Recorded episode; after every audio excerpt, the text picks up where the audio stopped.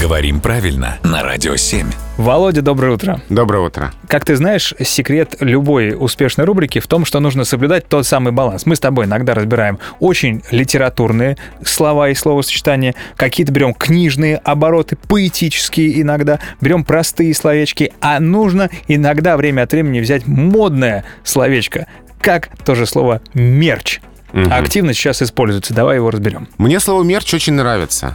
Оно, во-первых, очень короткое, очень емкое, очень энергичное. Звонкое. Звонкое, да. И как это часто бывает, а, не случайно иностранное слово в речи закрепляется. Оно обозначает ту реалию, тот предмет, то явление, для которого нет точного русского аналога.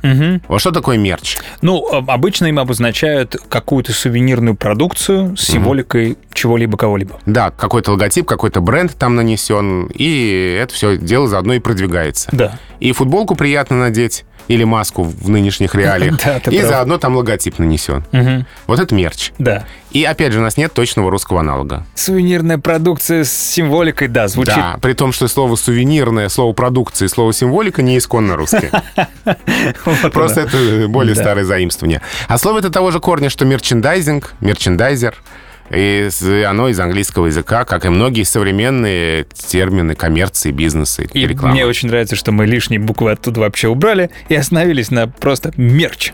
Коротко и ясно. Да.